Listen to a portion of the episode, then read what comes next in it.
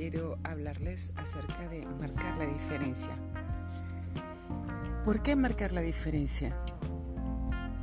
A diario podemos ver, y a través de la historia, cómo es más fácil que dañemos las relaciones y cómo se nos enseña igual a hacer el famoso bullying, porque le han puesto ese nombre, a de repente no motivar a las personas a ser mejores, ya sea porque sentimos que van a ser competencia o por nuestras mismas debilidades de carácter o falta de amor propio.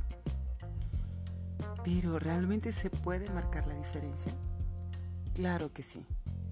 Si no se pudiera marcar la diferencia, no hubieran atletas destacados, no hubieran científicos de renombre, no hubieran escritores prominentes, Simple y sencillamente tenemos que decidir marcar la diferencia.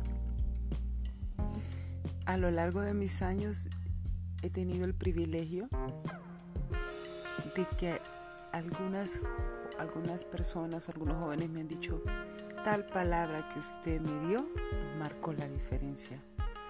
O igual en mi vida, hubieron líderes de jóvenes, personas que conocí en, mi caminar, que marcaron la diferencia con una palabra de aliento, con una determinación a decirme, cree en ti.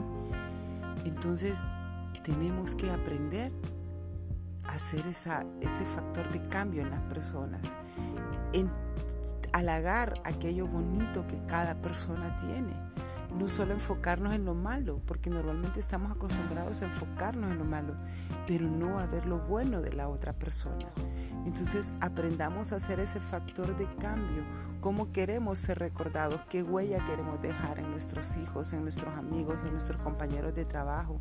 Será una lucha constante de repente, porque tenemos de repente ese fluir de emociones y más en esta temporada de pandemia en el que de repente hay mucha gente que se llena de, de, miedo, de ira, de enojo, pero una sola palabra que nosotros demos marca la diferencia.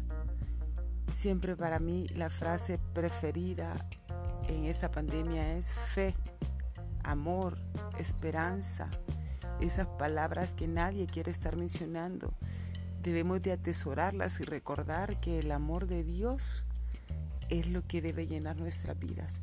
Y hay una promesa maravillosa del amor de Dios que dice que nada nos podrá separar del amor de Dios. Nada, absolutamente nada.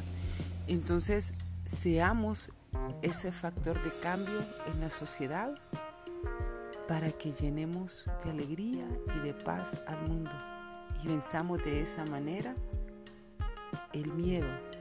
El miedo se vence abrazando el amor y la voluntad de Dios. Así que mi palabra de hoy es cambio.